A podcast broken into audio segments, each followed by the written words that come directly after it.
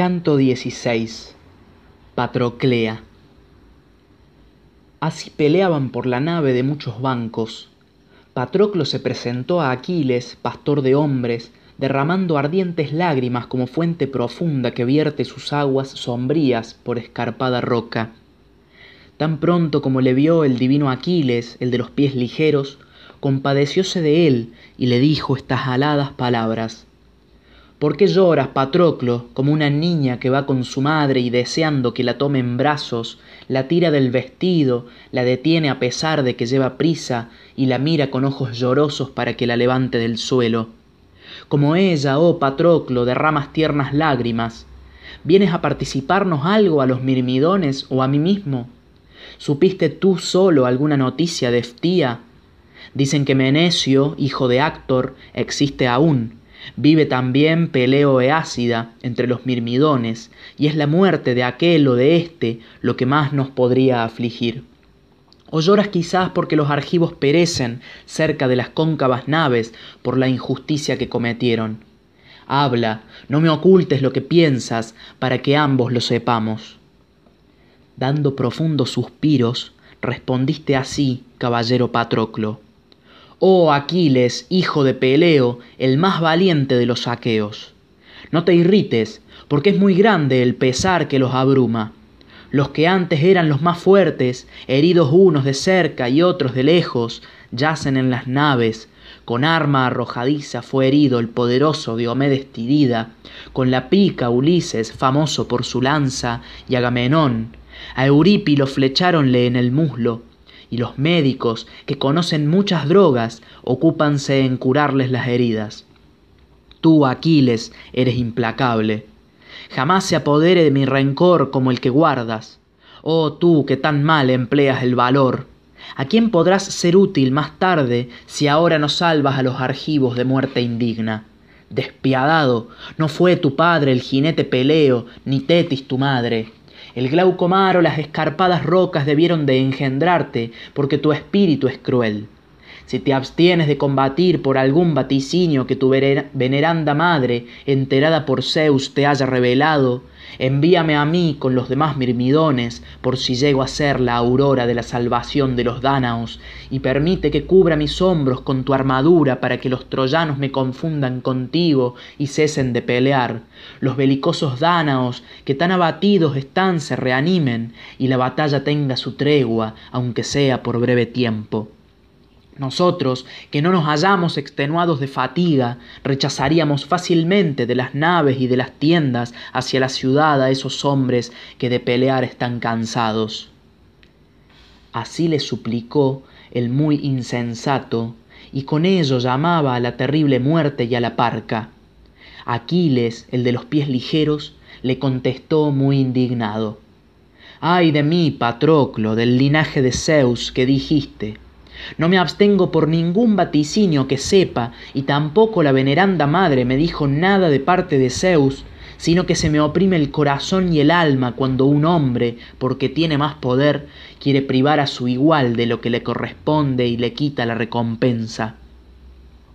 Tal es el gran pesar que tengo a causa de las contrariedades que mi ánimo ha padecido la joven que los aqueos me adjudicaron como recompensa y que había conquistado con mi lanza al tomar una bien murada ciudad, el rey Agamenón me la quitó como si yo fuera un miserable advenedizo. Mas dejemos lo pasado, no es posible guardar siempre la ira en el corazón, aunque había resuelto no deponer la cólera hasta que la gritería y el combate llegaran a mis bajeles. Cubre tus hombros con mi magnífica armadura, ponte al frente de los belicosos mirmidones y llévalos a la pelea, pues negra nube de troyanos cerca ya las naves con gran ímpetu, y los argivos, acorralados en la orilla del mar, sólo disponen de un corto espacio. Toda la ciudad de los troyanos ha comparecido confiadamente, porque no ven mi reluciente casco. Pronto huirían llenando de muertos los fosos si el rey Agamenón fuera justo conmigo mientras que ahora combaten alrededor de nuestro ejército. Ya la mano de Diomedes Tidida no blande furiosamente la lanza para librar a los dánaos de la muerte, ni he oído un solo grito que viniera de la odiosa cabeza de la Atrida. sólo resuena la voz de héctor matador de hombres animando a los troyanos que con voceno ocupan toda la llanura y vencen en la batalla a los aqueos pero tú patroclo échate impetuosamente sobre ellos y aparta de las naves esa peste. No sea que pegando ardiente fuego a los bajeles nos priven de la deseada vuelta. Haz cuando te voy a decir para que me procures mucha honra y gloria ante todos los dánaos y éstos me devuelvan la muy hermosa joven y me hagan además espléndidos regalos. Tan luego como los alejes de las naves vuelve atrás y aunque el tonante esposo de hera te dé gloria no quieras luchar sin mí contra los belicosos troyanos pues contribuirías a mi deshonra. Y tampoco estimulado por el combate y la pelea te encamines matando enemigos a ilio. No sea que alguno de los sempiternos dioses baje del olimpo pues a los troyanos los quiere mucho apolo el que hiere de lejos retrocede tan pronto como hayas hecho brillar la luz de la salvación en las naves y deja que se siga peleando en la llanura. Ojalá padre zeus atenea apolo ninguno de los troyanos ni de los argivos escape de la muerte y nos libremos de ella nosotros dos para que podamos derribar las almenas sagradas de troya. Así éstos conversaban. Allante ya no resistía vencíanle el poder de zeus y los animosos troyanos que le arrojaban dardos. Su refulgente casco resonaba de un modo horrible en torno de las sienes golpeado continuamente en las hermosas abolladuras y el héroe tenía cansado el hombro derecho de sostener con firmeza el versátil escudo mas no lograban hacerle mover de su sitio por más tiros que le enderezaban allante estaba abrumado por continuo y fatigoso jadeo. Abundante sudor manaba de todos sus miembros y apenas podía respirar. Por todas partes a una desgracia sucedía otro. Decidme musas que poseéis olímpicos palacios cómo por vez primera cayó el fuego en las naves aqueas héctor que se hallaba cerca de allante le dio con la gran espada un golpe en la pica de fresno y se la quebró por la juntura del asta con el hierro. Quiso allante blandir la truncada pica y la broncínea punta cayó a lo lejos con gran ruido. Entonces el eximio allante reconoció en su espíritu irreprensible la intervención de los dioses estremecióse porque zeus altitonante les frustraba todos los medios de combate y quería dar la victoria a los troyanos y se puso fuera del alcance de los tiros. Los troyanos arrojaron voraz fuego a la velera nave y pronto se extendió por la misma una llama inextinguible. Así que el fuego rodeó la popa. Aquiles golpeándose el muslo dijo a patroclo sus patroclo del linaje de zeus hábil jinete ya veo en las naves la impetuosa llama del fuego destructor no sea que se apoderen de ellas y ni medios para huir tengamos. Apresúrate a vestir las armas y yo entre tanto reuniré la gente. Así dijo y patroclo vistió la armadura de luciente bronce. Púsose en las piernas elegantes grebas ajustadas con broches de plata.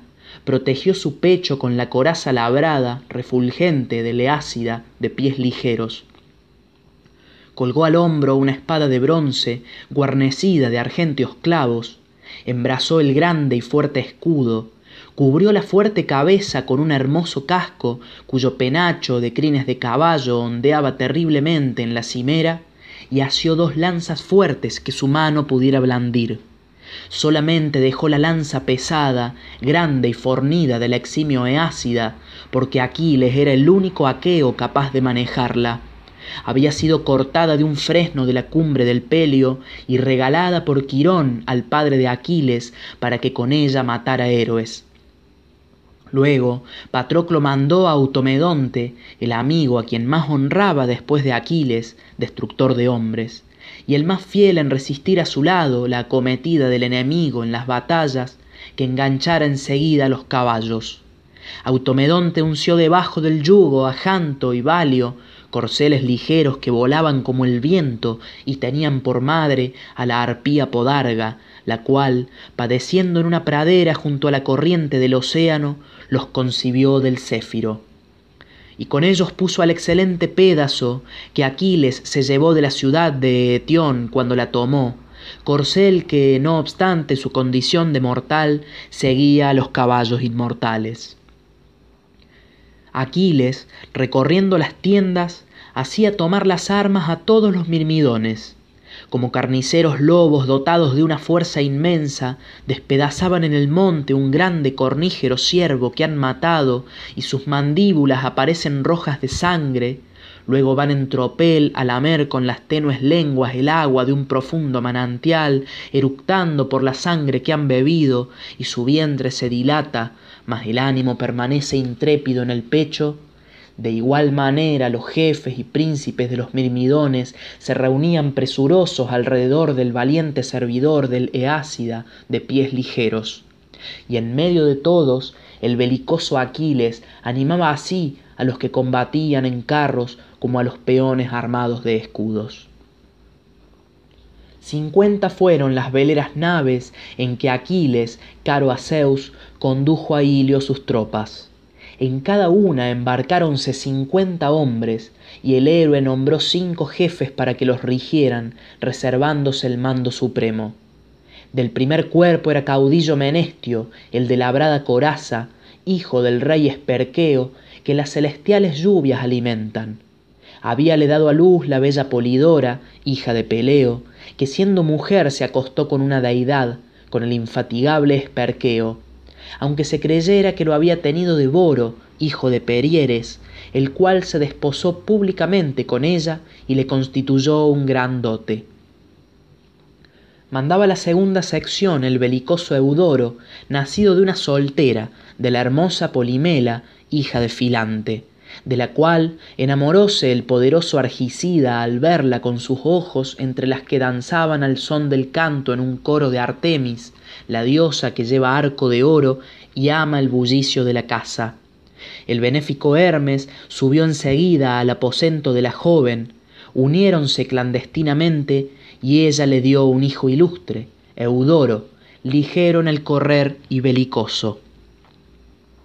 Cuando Ilitía, que preside los partos, sacó a luz al infante y éste vio los rayos del sol, el fuerte Equecles Actórida la tomó por esposa, constituyéndole una gran dote, y el anciano Filante crió y educó al niño con tanto amor como si hubiera sido hijo suyo. Estaba al frente de la tercera división el belicoso Pisandro Memálida, que después del compañero del pelión era entre todos los mirmidones quien descollaba más en combatir con la lanza. La cuarta línea estaba a las órdenes de Fénix, aguijador de caballos, y la quinta tenía por jefe al eximio Alcimedonte, hijo de Laerces. Cuando Aquiles los hubo puesto a todos en orden de batalla con sus respectivos capitanes, les dijo con voz pujante Mirmidones, Ninguno de vosotros olvide las amenazas que en las veleras naves dirigíais a los troyanos mientras duró mi cólera, ni las acusaciones con que todos me acriminabais. Inflexible hijo de Peleo, sin duda tu madre te nutrió con miel, despiadado, pues retienes a tus compañeros en las naves contra su voluntad. Embanquémonos en las naves surcadoras del Ponto y volvamos a la patria, ya que la cólera funesta anidó de tal suerte en tu corazón. Así acostumbrabais a hablarme cuando os reuníais, pues a la vista tenéis la gran empresa del combate que tanto habéis anhelado, y ahora cada uno pelee con valeroso corazón contra los troyanos. Así diciendo, les excitó a todos el valor y la fuerza, y ellos, al oír a su rey, cerraron más las filas.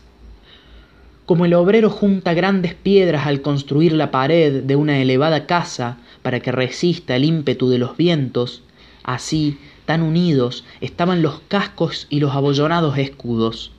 La rodela se apoyaba en la rodela, el yelmo en el yelmo, cada hombre en su vecino, y los penachos de crines de caballo y los lucientes conos de los cascos se juntaban cuando alguien inclinaba la cabeza. Tan apretadas eran las filas. Delante de todos se pusieron dos hombres armados, Patroclo y Automedonte, los cuales tenían igual ánimo y deseaban combatir al frente de los mirmidones. Aquiles entró en su tienda y alzó la tapa de una arca hermosa y labrada que Tetis, la de argentados pies, había puesto en la nave del héroe después de llenarla de túnicas y mantos que le abrigasen contra el viento y de afelpados cobertores. Allí tenía una copa de primorosa labor que no usaba nadie para beber el negro vino ni para ofrecer libaciones a otro dios que al padre Zeus sacóla del arca y purificándola primero con azufre, la limpió con agua cristalina. Acto continuo lavóse las manos, llenó la copa y puesto en medio del recinto con los ojos levantados al cielo, libó el negro vino y oró a Zeus que se complace en lanzar rayos sin que al dios le pasara inadvertido. Zeus soberano, Dodoneo, Pelásgico, que vives lejos y reinas en Dodona de frío invierno, donde moran los celos, tus intérpretes, que no se lavan los pies y duermen en el suelo. Escuchaste mis palabras cuando te invoqué, y para honrarme oprimiste duramente al pueblo aqueo. Pues también ahora cúmpleme este voto. Yo me quedo donde están reunidas las naves y mando al combate a mi compañero con muchos mirmidones haz que le siga la victoria, largovidente Zeus, e infúndele valor en el corazón para que Héctor vea si mi escudero sabe pelear solo, o si sus manos invictas únicamente se mueven con furia cuando va conmigo a la contienda de Ares. Y cuando haya apartado de los bajeles la gritería y la pelea, vuelva incólume con todas las armas y con los compañeros que de cerca combaten. Así dijo rogando, el próvido Zeus le oyó y de las dos cosas el Padre le otorgó una. Concedióle que apartase de las naves el combate y la pelea, y nególe que volviera ileso de la batalla. Hecha la libación y la rogativa el padre Zeus, entró Aquiles en la tienda, dejó la copa en el arca y apareció otra vez delante de la tienda, porque deseaba en su corazón presenciar la terrible lucha de troyanos y aqueos. Los mirmidones seguían con armas y en buen orden al magnánimo Patroclo, hasta que alcanzaron a los troyanos y les arremetieron con grandes bríos, esparciéndose como las avispas que moran en el camino, cuando los muchachos, siguiendo su costumbre de molestarlas, las irritan y consiguen con su imprudencia que dañen a buen número de personas, pues si algún caminante pasa por allí y sin querer las mueve, vuelan y defienden con ánimo valeroso a sus hijuelos. Con un corazón y ánimo semejantes se esparcieron los mirmidones desde las naves y levantóse una gritería inmensa. Y Patroclo exhortaba a sus compañeros, diciendo con voz recia Mirmidones, compañeros del pelida Aquiles, sed hombres amigos y mostrad vuestro impetuoso valor para que honremos al Pelida, que es el más valiente de cuantos argivos hay en las naves, como lo son también sus guerreros que de cerca combaten y conozca el poderoso Atrida Agamenón la falta que cometió no honrando al mejor de los aqueos. Con estas palabras les excitó a todos el valor y la fuerza. Los mirmidones cayeron apiñados sobre los troyanos y en las naves resonaron de un modo horrible los gritos de los aqueos. Cuando los troyanos vieron al esforzado hijo de Menecio y a su escudero, ambos, son, ambos con lucientes armaduras, a todos se les conturbó el ánimo y sus falanges se agitaron. Figurábanse que junto a las naves el pedida, ligero de pies, había renunciado a su cólera y había preferido volver a la amistad. Y cada uno miraba dónde podría huir para librarse de una muerte terrible. Patroclo fue el primero que tiró la reluciente lanza en medio de la pelea allí donde más hombres se agitaban en confuso montón junto a la nave del magnánimo Protesilao, e hirió a Pirecmes, que había conducido desde Amidón, cita en la ribera del Axio de ancha corriente, a los peonios que combatían en carros. La lanza se clavó en el hombro derecho, el guerrero, dando un gemido, cayó de espaldas en el polvo y los peonios compañeros suyos huyeron, porque Patroclo les infundió pavor al matar a su jefe que tanto sobresalía en el combate. De este modo, Patroclo los echó de los bajeles y apagó el ardiente fuego. La nave quedó allí medio quemada, los troyanos huyeron con gran alboroto, los dánaos se dispersaron por las cóncavas naves y se produjo un gran tumulto. Como cuando Zeus fulminador quita una espesa nube de la elevada cumbre de una gran montaña y aparecen todos los promontorios y las cimas y valles, porque en el cielo se ha abierto la vasta región etérea, así los dánaos respiraron un poco después de librar a las naves del fuego destructor, mas no por eso hubo tregua en el combate, pues los troyanos no huían a carrera abierta desde las negras naves, perseguidos por los belicosos aqueos, sino que aún resistían y sólo cediendo a la necesidad se retiraban de las naves. Entonces, ya extendida la batalla, cada jefe mató a un hombre. El esforzado hijo de Menecio, el primero, hirió con la aguda lanza a Aerílico, que había vuelto la espalda para huir. El bronce atravesó el muslo y rompió el hueso, y el troyano dio de ojos en el suelo el belicoso menelao hirió a toante en el pecho donde éste quedaba sin defensa al lado del escudo y dejó sin vigor sus miembros. El filida observando que anficlo iba a acometerlo se le adelantó y logró envasarle la pica en la parte superior de la pierna donde más grueso es el músculo. La punta desgarró los nervios y la obscuridad cubrió los ojos del guerrero de los nestóridas antíloco traspasó con la broncínea lanza a timnio clavándosela en el ijar y el troyano cayó a sus pies. El hermano de atimnio maris irritado por tal muerte se puso delante del cadáver y arremetió con la lanza a antíloco. Y entonces el otro nestórida trasimedes igual a un dios le previno y antes que maris pudiera herir a antíloco le acertó él en la espalda la punta desgarró el tendón de la parte superior del brazo y rompió el hueso. El guerrero cayó con estrépito y la oscuridad cubrió sus ojos.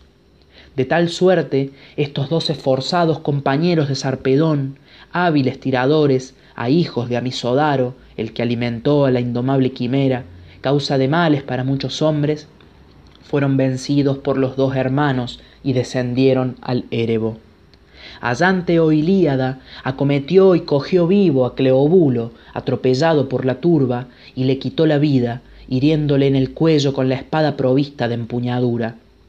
La hoja entera se calentó con la sangre y la purpúrea muerte y la parca cruel velaron los ojos del guerrero. Penéleo y licón fueron a encontrarse y habiendo arrojado sus lanzas en vano pues ambos erraron el tiro se acometieron con las espadas licaón dio a su enemigo un tajo en la cimera del casco que adornaban crines de caballo mas la espada se le rompió junto a la empuñadura. Penéleo hundió la suya en el cuello de licón debajo de la oreja y se lo cortó por entero. La cabeza cayó a un lado sostenida tan sólo por la piel y los miembros perdieron su vigor. Meriones dio alcance con sus ligeros pies a acamante cuando subía al carro y le hirió en el hombro derecho el troyano cayó en tierra y las tinieblas cubrieron sus ojos. A erimante metióle idomeneo el cruel bronce por la boca. La lanza atravesó la cabeza por debajo del cerebro rompió los blancos huesos y conmovió los dientes. Los ojos llenáronse con la sangre que fluía de las narices y de la boca abierta y la muerte cual si fuese obscura nube envolvió al guerrero cada uno de estos caudillos dánaos mató pues a un hombre. Como los voraces lobos acometen a corderos o cabritos arrebatándolos de un hato que se dispersa en el monte por la impericia del pastor pues así que aquellos los ven se los llevan y despedazan por tener los últimos un corazón tímido. Así los dánaos cargaban sobre los troyanos y éstos pensando en la fuga horrísona olvidábanse de su impetuoso valor el gran allante deseaba constantemente arrojar su lanza a héctor armado de bronce. Mas el héroe que era muy experto en la guerra cubriendo sus anchos hombros con un escudo de pieles de toro estaba atento al silbo de las flechas y al ruido de los dardos. Bien conocía que la victoria se inclinaba del lado de los enemigos mas resistía aún y procuraba salvar a sus compañeros queridos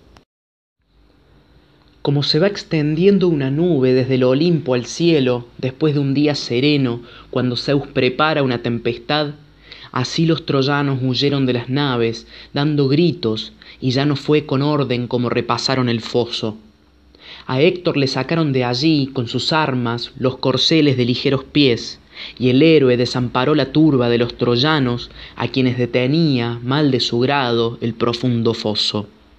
Muchos veloces corceles, rompiendo los carros de los caudillos por el extremo del timón, allí los dejaron. Patroclo iba adelante, exhortando vehementemente a los dánaos y pensando en causar daño a los troyanos, los cuales, una vez puestos en desorden, llenaban todos los caminos huyendo con gran clamoreo.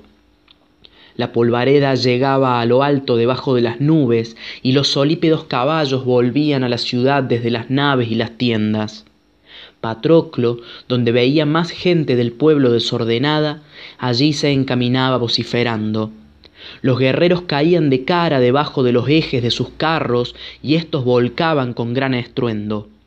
Al llegar al foso, los caballos inmortales que los dioses habían regalado a Peleo como espléndido presente, lo salvaron de un salto, deseosos de seguir adelante. Y cuando a Patroclo el ánimo le impulsó a ir hacia Héctor para herirlo, ya los veloces corceles de éste se lo habían llevado como en el otoño descarga una tempestad sobre la negra tierra, cuando Zeus envía violenta lluvia, irritado contra los hombres que en el foro dan sentencias inicuas y echan a la justicia, no temiendo la venganza de los dioses, y todos los ríos salen de madre, y los torrentes cortan muchas colinas, braman al correr desde lo alto de las montañas al mar purpúreo y destruyen las labores del campo, de semejante modo corrían las yeguas troyanas dando lastimeros relinchos. Patroclo, cuando hubo separado de los demás enemigos a los que formaban las últimas falanges, les obligó a volver hacia los bajeles en vez de permitirles que subiesen a la ciudad, y acometiéndoles entre las naves, el río y el alto muro, los mataba para vengar a muchos de los suyos. Entonces envasóle a Pronó la brillante lanza en el pecho, donde éste quedaba sin defensa al lado del escudo, y le dejó sin vigor los miembros. El troyano cayó con estrépito. Luego acometió a Téstor, hijo de Enope, que se hallaba encogido en el lustroso asiento y en su turbación había dejado que las riendas se le fuesen de la mano. Clavóle desde cerca la lanza en la mejilla, se la hizo pasar por los dientes y lo levantó por cima del barandal. Como el pescador sentado en una roca prominente saca del mar un pez enorme, valiéndose de la cuerda y del reluciente bronce, así Patroclo, alzando la brillante lanza, sacó del carro a Téstor con la boca abierta y le arrojó de cara al suelo. El troyano, al caer, perdió la vida. Después hirió de una pedrada en medio de la cabeza a Erilao, que a acometerle venía, y se la partió en dos dentro del fuerte casco. El troyano dio de manos en el suelo y le envolvió la destructora muerte. Y sucesivamente fue derribando en la fértil tierra a Erimante, Anfótero, Epaltes, Telepólemo Dasmastórida, Equio, Piris, Ifeo, Evipo y Polimelo Argeada Sarpedón, al que sus compañeros de coraza sin cintura sucumbían a manos de Patroclo Menecíada, increpó a los deiformes licios. ¡Qué vergüenza, oh licios! ¿A dónde huís? Sed esforzados, yo saldré al encuentro de ese hombre para saber quién es el que así vence y tantos males causa a los troyanos, pues ya a muchos valientes les ha quebrado las rodillas. Dijo, y saltó del carro al suelo sin dejar las armas. A su vez Patroclo, al verlo, se apeó del suyo. Como dos buitres de corvas uñas y combado pico riñen, dando chillidos, sobre elevada roca, así a aquellos se acometieron vociferando. Viólos el hijo del artero Crono, y compadecido dijo a Hera, su hermana y esposa, Ay de mí, la parca dispone que Sarpedón, a quien amo sobre todos los hombres, sea muerto por Patroclo Menecíada. Entre dos propósitos vacila en mi pecho el corazón. Lo arrebataré vivo de la luctuosa batalla para llevarlo al opulento pueblo de la Licia, o dejaré que sucumba a manos del Menesíada. Respondióle era veneranda, la de ojos de novilla, Terribilísimo Cronida, qué palabras proferiste. Una vez más quieres librar de la muerte horrísona a ese hombre mortal a quien tiempo ha que el hado condenó a morir. Hazlo, mas no todos los dioses te lo aprobaremos. Otra cosa voy a decirte que fijarás en la memoria. Piensa que si a Sarpedón le mandas vivo a su palacio, algún otro dios querrá sacar a su hijo del duro combate, pues muchos hijos de los inmortales pelean en torno de la gran ciudad de Príamo, y harás que sus padres se enciendan en terrible ira. Pero si Sarpedón te es caro y tu corazón le compadece, deja que muera a manos de Patroclo Menecíada en reñido combate, y cuando el alma y la vida le abandonen, ordena a la muerte y al dulce sueño que lo lleven a la vasta Licia, para que sus hermanos y amigos le hagan exequias y le erijan un túmulo y un cipo, que tales son los honores debidos a los muertos. Así dijo, el Padre de los hombres y de los dioses no desobedeció e hizo caer sobre la tierra sanguinolentas gotas para honrar al Hijo amado, a quien Patroclo había de matar en la fértil Troya, lejos de su patria. Cuando ambos héroes se hallaron frente a frente, Patroclo arrojó la lanza y asartando a dar en el empeine del ilustre Trasimelo, escudero valeroso del rey Sarpedón, dejóle sin vigor los miembros. Sarpedón acometió a su vez y despidiendo la reluciente lanza, erró el tiro, mas hirió en el hombro derecho al corcel Pédaso, que relinchó mientras perdía el vital aliento. El caballo cayó en el polvo y el ánimo voló de su cuerpo. Forcejearon los otros dos corceles por separarse, crujió el yugo y enredáronse las riendas a causa de que el caballo lateral yacía en el polvo. Pero Automedonte, famoso por su lanza, halló el remedio desenvainando la espada de larga punta que llevaba junto al fornido muslo, cortó apresuradamente los tirantes del caballo lateral, y los otros dos se enderezaron y obedecieron a las riendas, y los héroes volvieron a acometerse con roedor en cono. Entonces Arpedón arrojó otra reluciente lanza y erró el tiro, pues aquella pasó por cima del hombro izquierdo de Patroclo sin herirlo, Patroclo despidió la suya y no en balde, ya que acertó a Sarpedón y le hirió en el tejido que al denso corazón envuelve. Cayó el héroe como la encina, el álamo o el elevado pino que en el monte cortan con afiladas hachas los artífices para hacer un mástil de navío. Así yacía aquel, tendido delante de los corceles y del carro, rechinándole los dientes y cogiendo con las manos el polvo ensangrentado como el rojizo y animoso toro a quien devora un león que se ha presentado entre los fexípedes fuelles, brama al morir entre las mandíbulas del león, así el caudillo de los licios escudados, herido de muerte por Patroclo, se enfurecía, y llamando al compañero le hablaba de este modo. Caro Glauco, guerrero afamado entre los hombres, ahora debes portarte como fuerte y audaz luchador, Ahora te he de causar placer la batalla funesta si eres valiente. Ve por todas partes, exhorta a los capitanes licios a que combatan en torno de Sarpedón y defiéndeme tú mismo con el bronce. Constantemente todos los días seré para ti motivo de vergüenza y oprobio, si sucumbiendo en el recinto de las naves los aqueos me despojan de la armadura. Pelea, pues, denodadamente y anima a todo el ejército. Así dijo, y el velo de la muerte le cubrió los ojos y las narices. Patroclo, sujetándole el pecho con el pie, le arrancó el asta, con ella siguió el diafragma, y salieron a la vez la punta de la lanza y el alma del guerrero. Y los mirmidones detuvieron los corceles de Sarpedón, los cuales anhelaban y querían huir desde que quedó vacío el carro de sus dueños. Glauco sintió hondo pesar al oír la voz de Sarpedón y se le turbó el ánimo porque no podía socorrerlo. Apretóse con la mano el brazo, pues le abrumaba una herida que Teucro le había causado disparándole una flecha cuando él asaltaba el alto muro y el aqueo defendía a los suyos, y oró de esta suerte a Apolo, el que hiere de lejos. Óyeme, oh soberano, ya te halles en el opulento pueblo de Licia, ya te encuentres en Troya.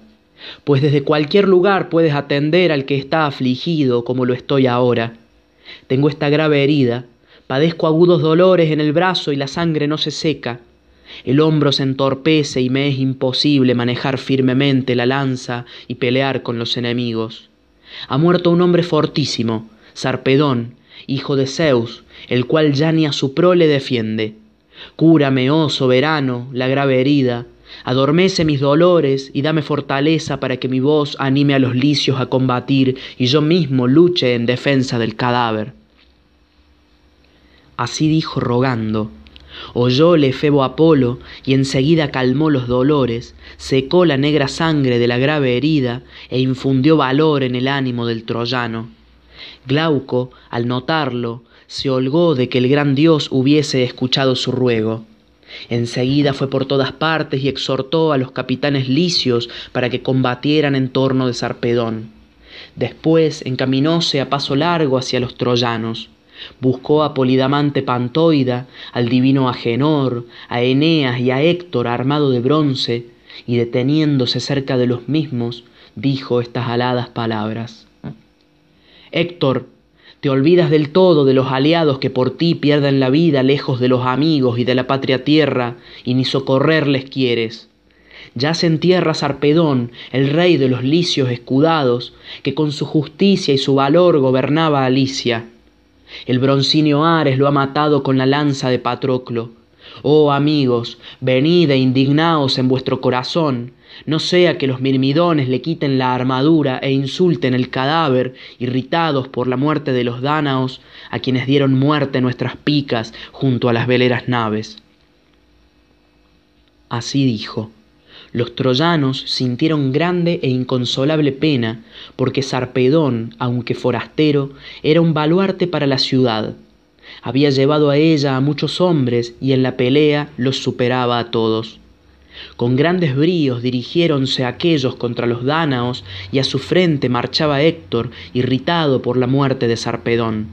Y Patroclo Menesíada, de corazón valiente, animó a los aqueos y dijo a los allantes que ya de combatir estaban deseosos, Allantes, poned empeño en rechazar al enemigo y mostraos tan valientes como habéis sido hasta aquí o más aún. Ya se entierra Sarpedón, el que primero asaltó nuestra muralla. Ah, si apoderándonos de los, del cadáver pudiésemos ultrajarlo, quitarle la armadura de los hombros y matar con el cruel bronce a alguno de los compañeros que lo defienden. Así dijo, aunque ellos ya deseaban rechazar al enemigo, y troyanos y licios por una parte, y mirmidones y aqueos por otra, cerraron las falanges, vinieron a las manos y empezaron a pelear con horrenda gritería en torno del cadáver. Crujían las armaduras de los guerreros, y Zeus cubrió con una dañosa obscuridad la reñida contienda para que produjese mayor estrago el combate que por el cuerpo de su hijo se empeñaba. En un principio los troyanos rechazaron a los aqueos de ojos vivos, porque fue herido un varón que no era ciertamente el más cobarde de los mirmidones, el divino Epigeo, hijo de Agacles magnánimo, el cual reinó en otro tiempo en la populosa Budeo. Luego, por haber dado muerte a su valiente primo, se presentó como suplicante a Peleo y a Tetis, la de argénteos pies, y ellos le enviaron a Ilio, abundante en hermosos corceles, con Aquiles, destructor de las filas de guerreros, para que combatiera contra los troyanos. Epigeo echaba mano al cadáver cuando el esclarecido Héctor le dio una pedrada en la cabeza y se la partió en dos dentro del fuerte casco. El guerrero cayó boca abajo sobre el cuerpo de Sarpedón y a su alrededor esparcióse la destructora muerte apesadumbróse Patroclo por la pérdida del compañero y atravesó al instante las primeras filas como el veloz gavilán persigue a unos grajos o estorninos. De la misma manera cometiste, oh hábil jinete Patroclo, a los licios y troyanos, airado en tu corazón por la muerte del amigo. Y cogiendo una piedra, hirió en el cuello a Estenelao, hijo querido de Itémenes, y le rompió los tendones retrocedieron los combatientes delanteros y el esclarecido Héctor. cuánto espacio recorre el luengo venablo que lanza un hombre ya en el juego para ejercitarse, ya en la guerra contra los enemigos que la vida quitan, otro tanto se retiraron los troyanos, cediendo al empuje de los aqueos. Glauco, capitán de los escudados licios, fue el primero que volvió la cara y mató al magnánimo Baticles, hijo amado de Calcón, que tenía su casa en la Hélade y se señalaba entre los mirmidones por sus bienes y riquezas. Escapábase Glauco y Baticles iba a darle alcance, cuando aquél se volvió repentinamente y le hundió la pica en medio del pecho. Baticles cayó con estrépito, los aqueos sintieron hondo pesar por la muerte del valiente guerrero, y los troyanos, muy alegres, rodearon en tropel el cadáver. Mas los aqueos no se olvidaron de su impetuoso valor y arremetieron denodadamente al enemigo. Entonces Meriones mató a un combatiente troyano, a Laógono, esforzado hijo de Onétor y sacerdote de Zeus Ideo, a quien el pueblo veneraba como a un dios hirióle debajo de la quijada y de la oreja. La vida huyó de los miembros del guerrero y la oscuridad horrible le envolvió. Eneas arrojó la broncínea lanza con el intento de herir a Meriones, que se adelantaba protegido por el escudo. Pero Meriones la vio venir y evitó el golpe, inclinándose hacia adelante. La ingente lanza se clavó en el suelo detrás de él y el regatón temblaba, mas pronto la impetuosa arma perdió su fuerza. Penetró pues la vibrante punta en la tierra y la lanza fue echada en vano por el robusto brazo. Eneas, con el corazón irritado, dijo Meriones, aunque eres ágil saltador, mi lanza te habría apartado para siempre del combate si te hubiese herido.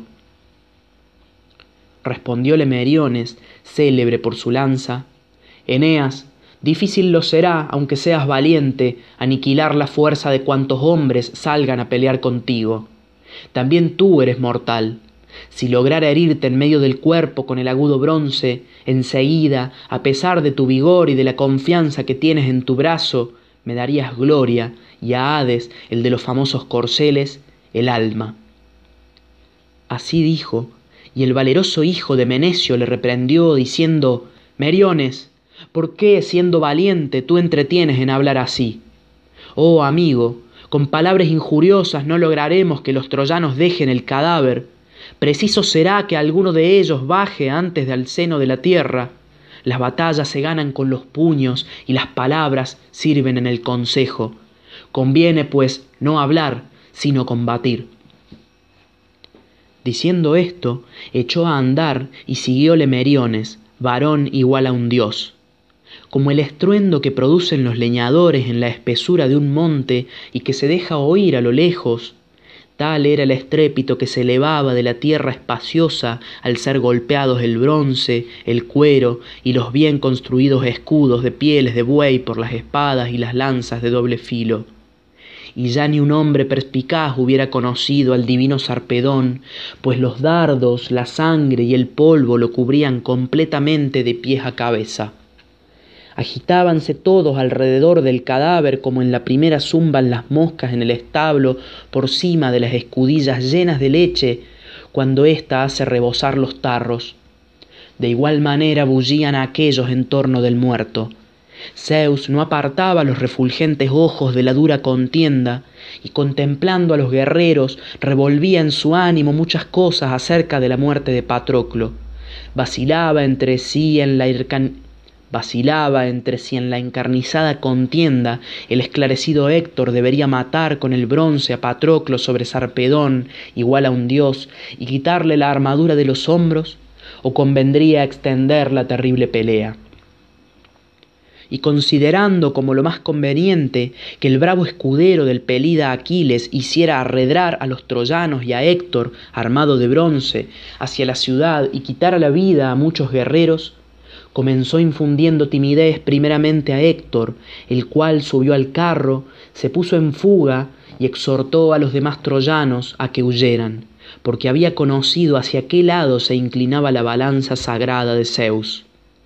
Tampoco los fuertes licios osaron resistir y huyeron todos al ver a su rey herido en el corazón y echado en un montón de cadáveres pues cayeron muchos hombres a su alrededor cuando el cronión avivó el duro combate. Los aqueos quitáronle a Sarpedón la reluciente armadura de bronce, y el esforzado hijo de Menecio la entregó a sus compañeros para que la llevaran a las cóncavas naves. Y entonces Zeus, que amontona las nubes, dijo a Apolo, Ea, querido Febo, ve y después de sacar a Sarpedón de entre los dardos, límpiale la negra sangre, condúcele a un sitio lejano y lávale en la corriente de un río, úngele con ambrosía, ponle vestiduras divinas y entrégalo a los veloces conductores y hermanos gemelos, el sueño y la muerte. Y éstos, transportándolo con presteza, lo dejarán en el rico pueblo de la vasta Licia. Allí sus hermanos y amigos le harán exequias y le erigirán un túmulo y un cipo, que tales son los honores debido a los muertos. Así dijo, y Apolo no desobedeció a su padre. Descendió de los montes Ideos a la terrible batalla, y enseguida levantó al divino Sarpedón de entre los dardos, y conduciéndolo a un sitio lejano, lo lavó en la corriente de un río ungiólo con ambrosía, púsole vestiduras divinas y entrególo a los veloces conductores y hermanos gemelos, el sueño y la muerte. Y éstos, transportándolo con presteza, lo dejaron en el rico pueblo de la vasta Licia. Patroclo animaba a los corceles y Automedonte y perseguía a los troyanos y licios, y con ello se atrajo un gran infortunio. Insensato, si se hubiese atenido a la orden del Pelida, se hubiera visto libre de la funesta parca de la negra muerte. Pero siempre el pensamiento de Zeus es más eficaz que el de los hombres. Aquel dios pone en fuga al varón esforzado y le quita fácilmente la victoria, aunque él mismo le haya incitado a combatir, y entonces alentó el ánimo en el pecho de Patroclo ¿Cuál fue el primero y cuál el último que mataste, oh Patroclo, cuando los dioses lo llamaron a la muerte? Fueron primeramente Adrasto, Autónoo, Equeclo, Périmo Mégada, Epístor y Melanipo, y después Élaso, Mulio y Pilartes. Mató a estos y los demás se dieron a la fuga.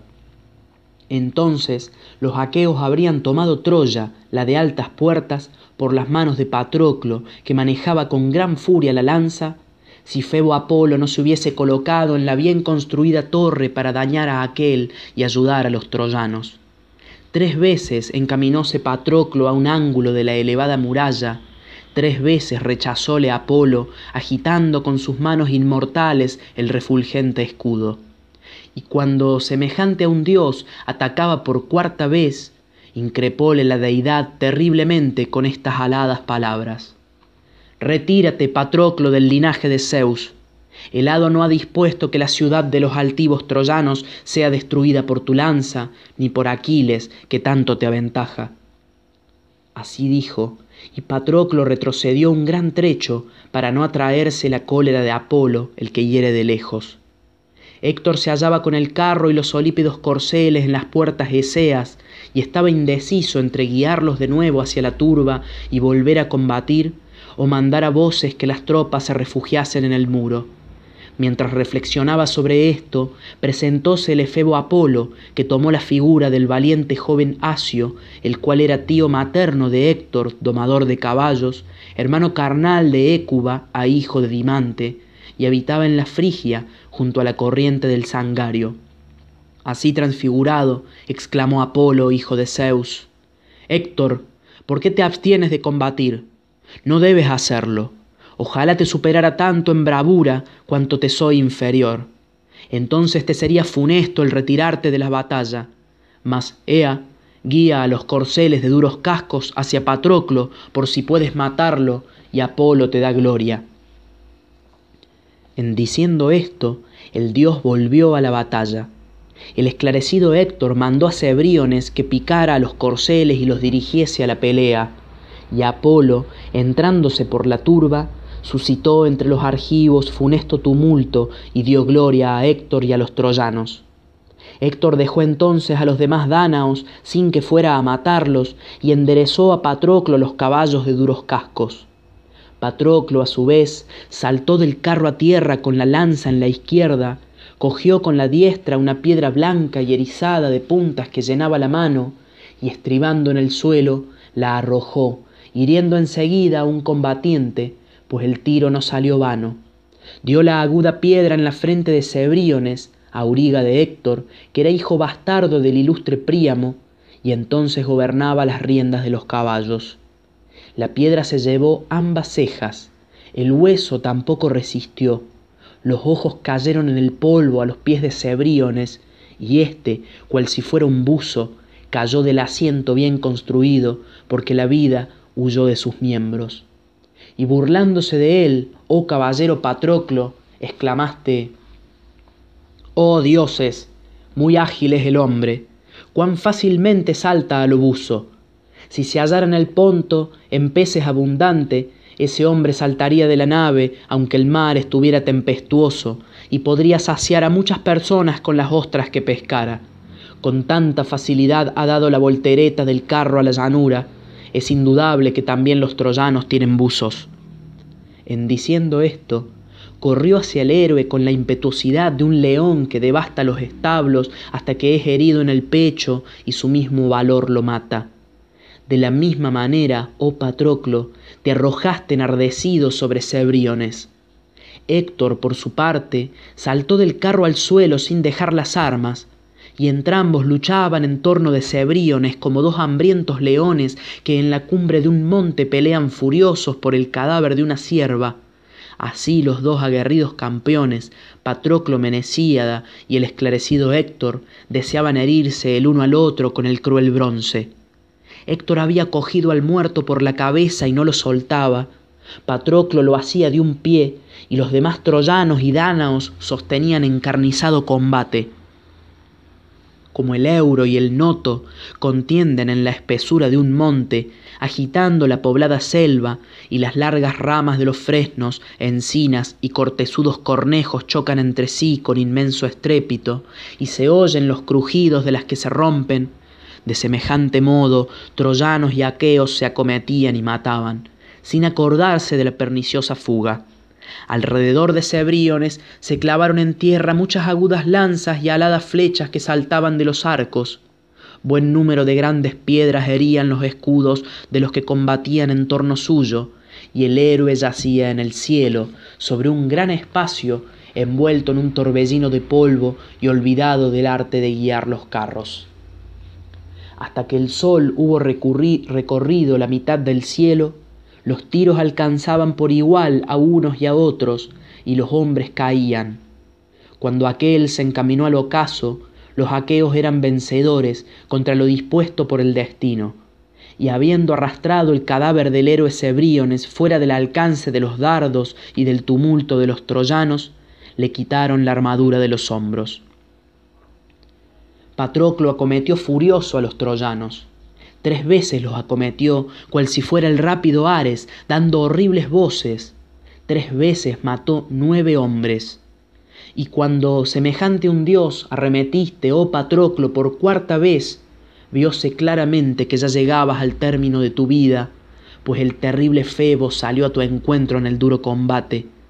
Mas Patroclo no vio al dios, el cual, cubierto por densa nube, atravesó la turba, se le puso detrás y alargando la mano le dio un golpe en la espalda y en los anchos hombros.